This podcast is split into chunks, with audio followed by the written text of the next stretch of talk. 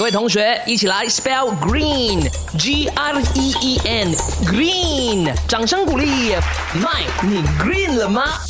你知不知道你的家里呀最容易藏蚊子的地方是在哪里呢？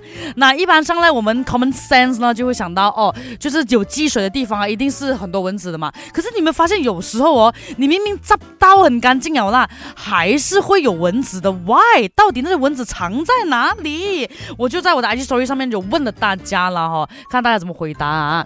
嗯，M in L 他就说，呃，有水啦和阴暗潮湿的地方。I M P F F T 啊，他就说黑蒙蒙的地方咯，有水的地方咯，比如说嘴巴里，你的嘴巴里面才长蚊子吧？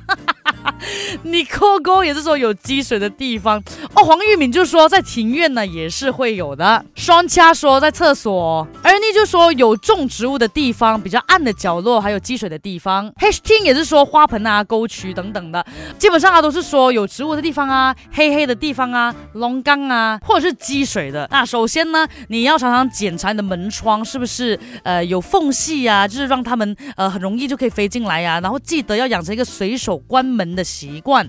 室内呢，就建议不要放植物啦。如果要放的话呢，你的底盘一定要保持干燥，OK？家里尽量不要堆植物品，因为那些物品跟物品中间那种缝隙哦，他们很喜欢躲在里面的。在你的 bathroom 那个出水口呢，就放一些比较细的过滤网啊，你可以挡蚊子，也可以顺便防蟑螂的。哈，还有这个这个很多人有的坏习惯，吃完饭后要立刻清洗碗盘，不要泡水太久，放到隔天。呀，大致上是这样啦，就最基本的其实就是你要保持家里不要有积水出现，其实就可以减少家里有蚊子的这个几率了哈。大家一起保持整洁。